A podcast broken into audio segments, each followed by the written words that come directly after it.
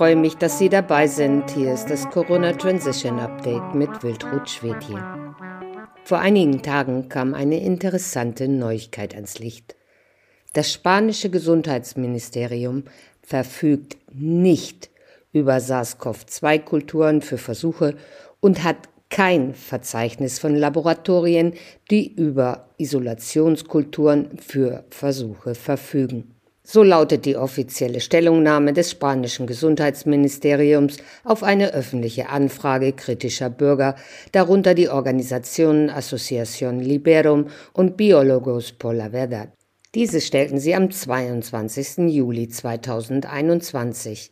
Bei der Behörde ging sie am 10. August ein und wurde unter dem Kennzeichen 001-059144 registriert.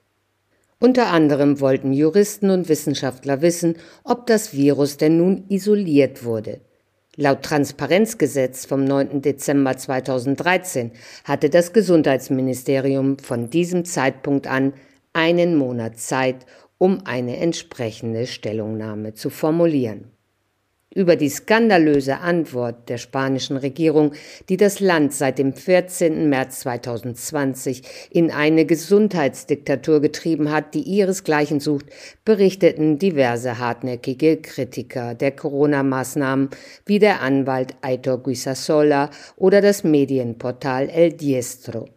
Doch letztendlich kann sich jeder diese höchst offizielle Stellungnahme selbst durchlesen. El Diestro kommentierte, die Farce beginnt zu bröckeln und wir wissen nicht mehr, was sich die Regierung, die Mainstream-Medien und die Gesundheitsexperten noch einfallen lassen werden, um uns weiterhin die Geschichte von einem Virus zu verkaufen, das noch falscher erscheint als das Thesenpapier von Pedro Sanchez.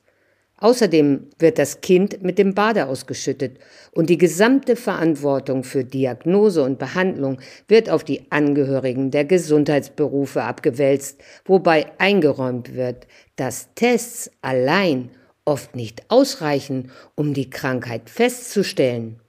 Diese Tests mit denen Entscheidungen über Ausgangssperren, Geschäftsschließungen, Quarantäne, Patientenbehandlung, Impfungen und absolut diktatorische Maßnahmen gerechtfertigt und die Freiheiten der Menschen aufgehoben wurden, reichen also, wie das Ministerium selbst zugibt, in der Regel nicht aus, um die Krankheit festzustellen.